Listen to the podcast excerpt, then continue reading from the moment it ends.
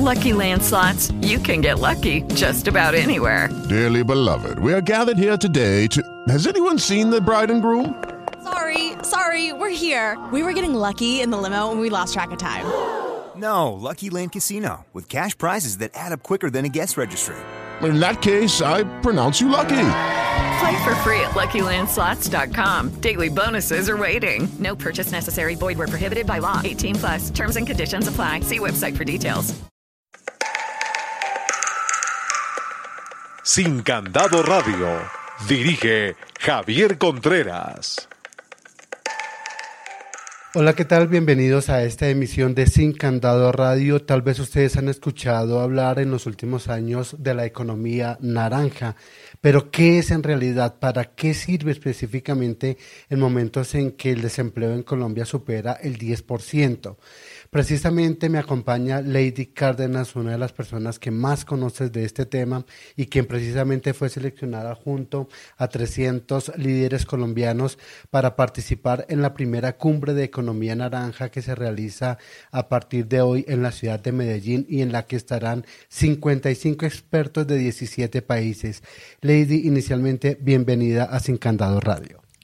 Bueno, un saludo muy especial a todos los oyentes de Sin Candado Radio.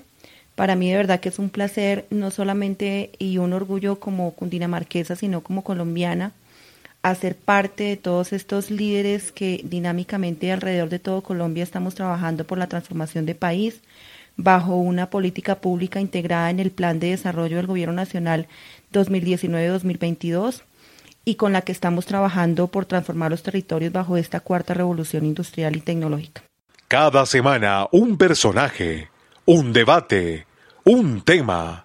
Sin Candado Radio. Lady, usted es directora de la Corporación Colombia Naranja 4.0. ¿Qué es exactamente la economía naranja que, entre otras cosas, genera en el mundo más de 4 billones 293 mil millones de dólares anuales y, en el caso de América Latina, unos 175 mil millones de dólares al año? Bueno, eh, para todos los oyentes, eh, la claridad es aquello de que economía naranja es esto que nosotros sabemos que existe, sabemos que tenemos, pero no sabemos cuánto cuesta. Decimos en un ejemplo eh, el tema del sector para Cundinamarca, que es un eje fundamental, que es el sector turismo. El presidente Iván Duque ha sido muy claro en que el cuarto petróleo de Colombia se llama el turismo.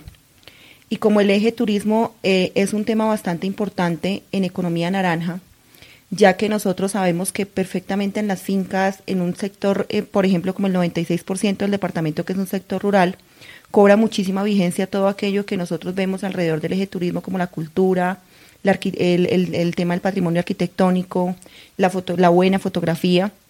Instagram es una red que sube 1.3 millones de fotografías por segundo en Colombia. Y entonces lo que estamos haciendo ahora es dándole valor real a esa fotografía valor real al uso de la tecnología y al buen uso de la tecnología incorporado con estos emprendimientos del sector turístico, ejemplo en una de las líneas de acción, porque existen muchísimas. Es decir, se trata de un sistema de economía alterna. Sí, claro, totalmente, pero que es una economía que siempre hemos tenido en las manos, pero que como país todavía no hemos sabido valorar. Entonces estamos hasta ahora buscando un, digamos que una sinergia para que la gente valore realmente lo que significa economía naranja. Eh, la gente dice, pero ¿cómo yo como arquitecto me puedo vincular frente a un tema de economía naranja?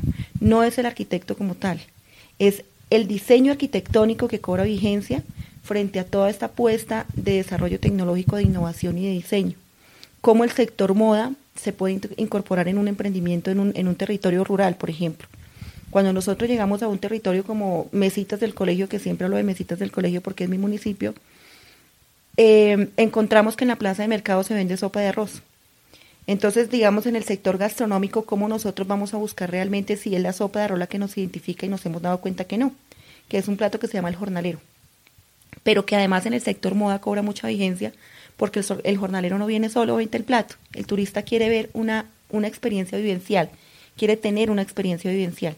Entonces, cuando tú vistes a una persona igual que un jornalero y le sirves el jornalero al turista, entonces muy seguramente ese turista va a traer otro turista y ese otro turista va a venir a vivir la experiencia y también va a dejar un recurso económico para el municipio, pero que finalmente va a redundar en lo que significa economía naranja realmente. Es eso que nosotros tenemos que hay que transformarlo con diseño, innovación incorporado a la tecnología para que se transforme en un bien y servicio eh, direccionado hacia la gente. Eso me lleva a preguntar lo siguiente, Lady. Eh, ¿Cómo un colombiano que nos escuche puede vincularse a la economía naranja como parte de una actividad laboral y que le permita generar recursos? Bueno, nosotros bajo el eje de plan de desarrollo hemos estructurado una red. Esa red viene operando en todo el país eh, a través de unas coordinaciones. Son unas coordinaciones que inicialmente nacieron en la ciudad de Medellín y que luego se fueron expandiendo por todo el territorio. En Cundinamarca eh, llegamos más o menos en un cuarto o quinto lugar pero que ahorita estamos en un primer lugar en innovación gracias a todo el trabajo que se ha venido desarrollando. Municipios, por ejemplo, como Girardot, como Mesitas del Colegio, como Biotá, eh, tenemos unos, unos coordinadores municipales y a través de estos coordinadores municipales integramos unos em, programas que los entregamos a través de grupos en donde se hacen unas mesas de trabajo. Cada grupo o cada coordinador tiene a su cargo integrar cuatro subcoordinadores más que están bajo cuatro líneas de acción uno maneja el tema de artes 4.0, tecnología 4.0, em, consultoría 4.0 y turismo 4.0. A su vez, cada línea tiene unas sublíneas de acción. Entonces, por ejemplo, en el tema de artes 4.0 tenemos todo lo que es pintura, escultura, fotografía, artes, eh, títeres, ópera, circo. En turismo tenemos, por ejemplo, carnavales, festivales, artesanías, museos, eh, gastronomía, culinaria. En consultoría tenemos arquitectura, diseño, moda, joyas, juguetes.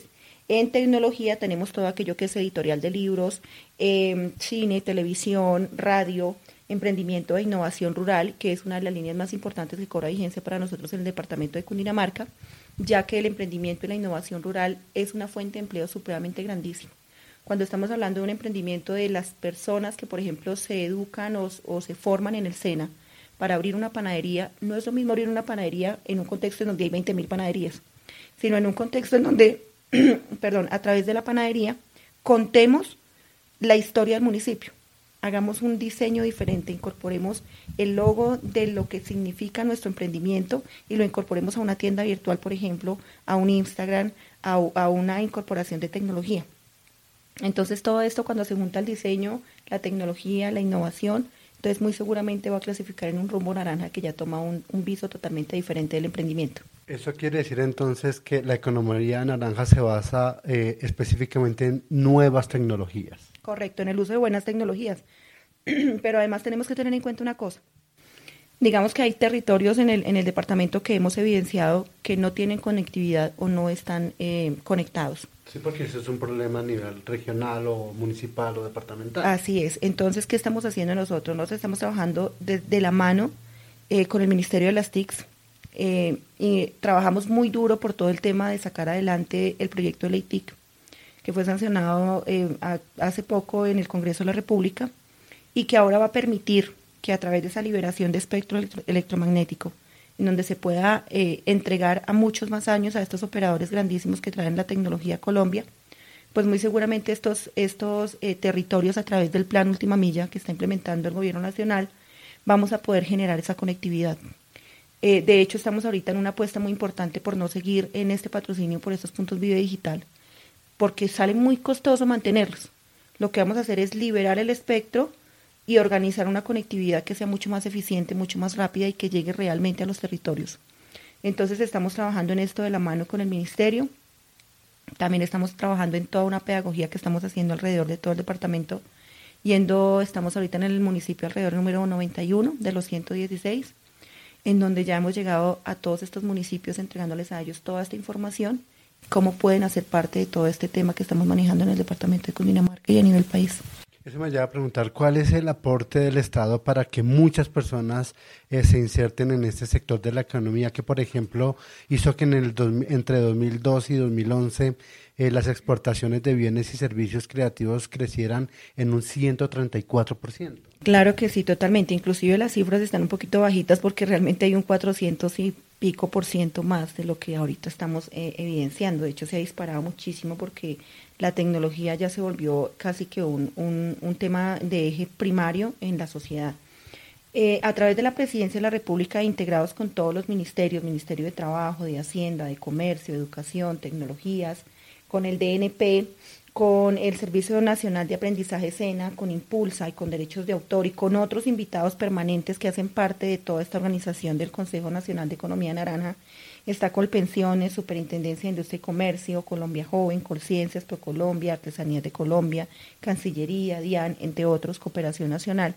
Lo que estamos haciendo nosotros en este momento es eh, enlazando toda la oferta institucional a través de las convocatorias que tiene el Gobierno Nacional en todos los distintos ministerios y en todas las distintas entidades que están incorporando todo este tema de diseño y tecnologías. Entonces, por ejemplo, Impulsa tiene unas convocatorias supremamente importantes para todos aquellos fotógrafos, para la gente que está haciendo arte, que está haciendo radio, televisión comunitaria, radio comunitaria en los territorios, la apertura de nuevas emisoras, todo este tema de música a través del Ministerio de Cultura, la uniformidad de los grupos musicales, lo autóctono de los territorios, el rescate de, lo, de, las, mm, de los sitios em, emblemáticos de los territorios.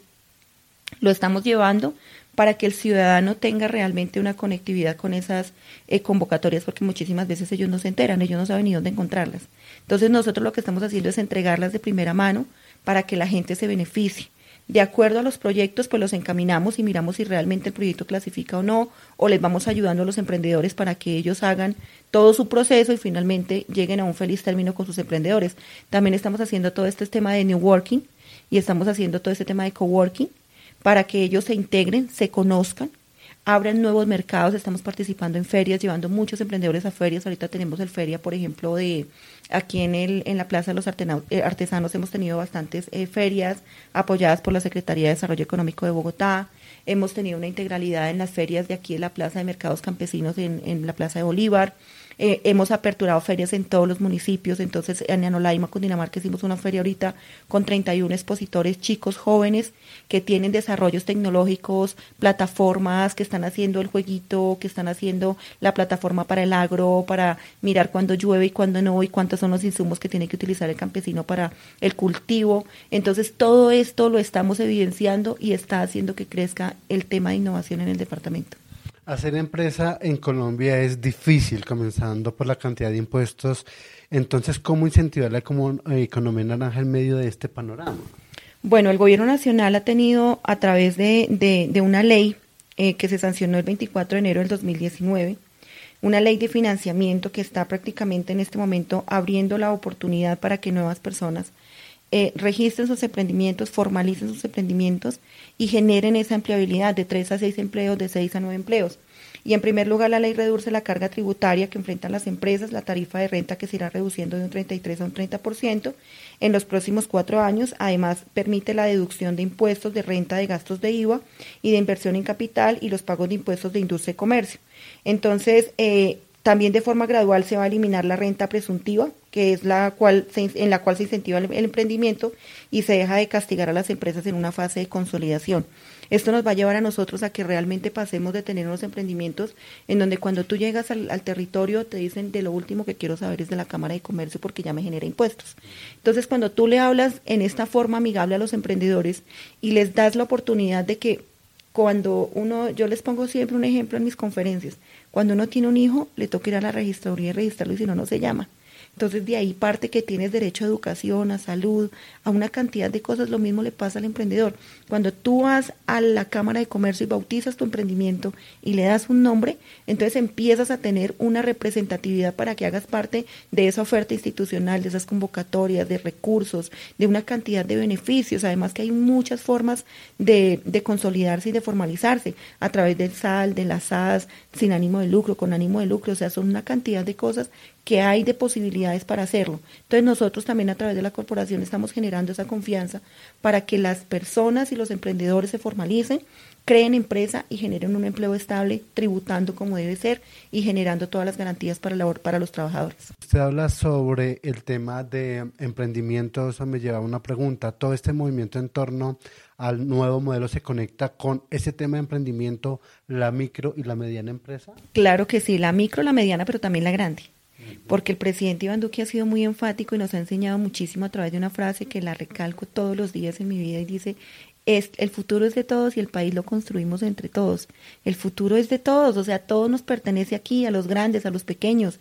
Hay muchísimos empresarios grandes en este país que pueden patrocinar un pequeño empresario que pueden ayudarle. Para eso existen ahorita estas plataformas de Kickstarter, de em, eh, plataformas que apoyan a los emprendedores.